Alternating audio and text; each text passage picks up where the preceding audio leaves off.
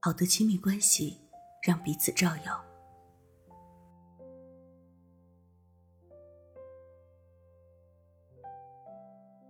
前几年，在我事业的高速发展期，正是先生事业的转型期。说的通俗一点儿，就是在家待业。他在寻找新的事业方向，有很长一段时间的迷茫期。我先生原来从事金融工作，但是他在这份工作中越来越不快乐，也找不到意义感。辞职之后，一直都没有确定新的方向，断断续续换了两三份工作，每份工作长则十几个月，短则一两个月。后来二宝出生，他就待在家里，以照顾孩子为主，有时来我公司帮帮忙。做些比较琐碎的工作。这个过程持续了四年。我一直很想支持他找到力量，突破这个瓶颈期。虽然有时很想催促他，但我知道这样做除了会让他倍感压力外，不会有任何正面帮助。记得他在家大概第三年的时候。有一次，因为一件关于开车方面的小事，我对他表达了不满。他反驳，我们争辩了两句。我意识到再说下去，两个人可能要真的吵起来，于是闭嘴不再说话，沉默了一分钟。我对先生说：“好吧，这个情绪是我自己的问题，跟你没关系。”然后他竟然回了一句：“如果你真的觉得这是你自己的问题，你连说都不会说的。”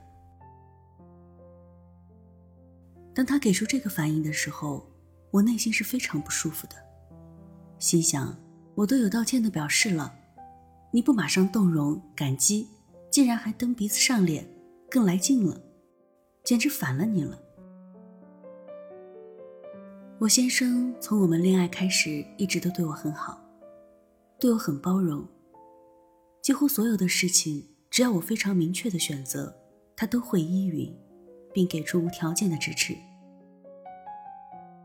所以长时间以来，我已经习惯了我们这样的关系模式，习惯了他对我的温柔和依顺。因此，按照我以前的习惯，我一定会把他的这种嚣张气焰给拍下去。但是长久以来的成长和自我觉察的训练，让我很快意识到，这种想在亲密关系中保留优势地位感觉的需要，是一种历史角色的惯性。曾经的我内心安全感不够，自我价值感不够，但外在又呈现出优秀能干的样子。这样的人在爱情里都会有极其苛刻的要求。会把任何一点忽视或对抗的表达理解为是对自己的不在意。在这样的状态下，所渴望的爱情必须有安全感。在认识我先生时，我只有二十三岁，他在那个时候对我的宠爱和呵护，很好的满足了我，在某种程度上也疗愈了我。十年过去了。虽然现在的我和那时的我已经完全不同了，但留存在意识深处的这个部分，依然还会时不时的跳出来。稍不留神，纵容一下自己，这个部分就会死灰复燃，并无限演绎。希望继续沉溺在这种舒服的关系里，舍不得跟他告别。希望这种关系模式永永远远的保留下去的执着，会让我滞留在过去那个脆弱、敏感的小女孩的角色能量里，无法真正的自我跃迁。看清了这些，我仔细感受了一下自己，意识到刚刚说的那句：“好吧，这是我自己的情绪，跟你没关系。”事实上，真诚道歉的成分并没有那么多，反倒是藏着一股隐蔽的优越感，以退为进，用一副自我反省的姿态来衬托自己的高级，而我的先生却毫不留情地戳穿了我。这时候，我知道我面临两种选择：一是掩饰自己，用更强烈的情绪来打压他，甚至在接下来的几个小时里，通过疏离、冷漠等方式来惩罚他，让他乖乖就范，以维护自己在关系中的强势形象；二就是真实的面对自己，承认小我的把戏。第一种选择当然会容易很多。过去数年，这都是相当熟练的把戏。但我不是一直很希望我的先生能够活出自己的力量来吗？我也一直口口声声地说，想支持他活出这股力量。但当他的力量感和我的角色的利益发生冲突时，我明显犹豫了。但是我知道，每一刻我都要为我的选择负责。当我选择占据强势位置打压他，让自己一时赢了这一刻时，不仅我得不到任何成长，就连我的先生也会收缩他的力量，在我面前只说我想听的话，而且我永远也无法拥有一个散发着独立、自信、果敢魅力的伴侣。如果我做了第一种选择，那么在未来的某一天。我发现我的先生退缩、没担当、彷徨又无力时，我是不能责怪他的，因为这就是我选择满足自己角色的需要必须付出的代价。即使换一个人相处，只要这个执念还有，就会创造出一样的问题。当下无处可去，每个地方你所体验到的环境。所连接的人，所遇到的事，无不是自己的心所投射出来的。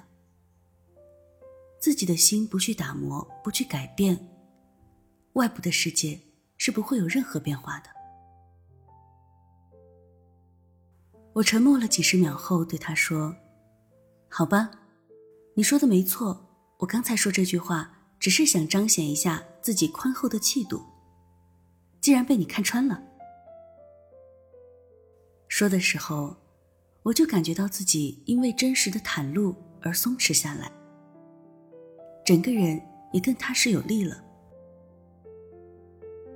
我忍不住笑起来，接着说：“你现在洞察力好强啊，好有力量感啊。”顿了一下，我又补了一句：“不过，我喜欢。当对方的力量感是冲自己来的。”我们还愿意加持对方时，这才是真正的支持和陪伴。同时也很感谢我的先生，他没有一味的顺从我、讨好我，而是客观真实的表达了他所感受到的。正是因为他真实有力的表达，虽然让我很不舒服，但这种不舒服刺激了我，让我有机会明晰自己内在那些。隐蔽的性格漏洞，在这近十年的婚姻中，我和我的先生成了最好的朋友、搭档、父女、母子、情人。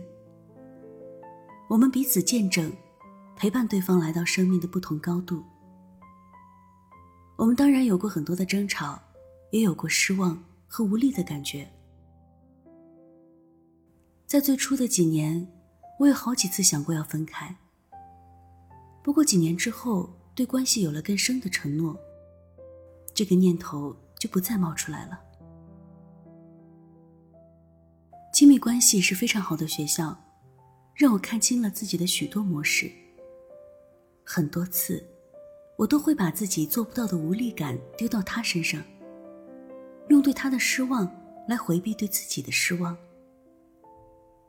每经历一个坎儿，我们就会变得更真实、更亲密，彼此更信任，也更有力量。建立一段相互滋养、彼此信任且长久的亲密关系，需要发展我们的很多特质。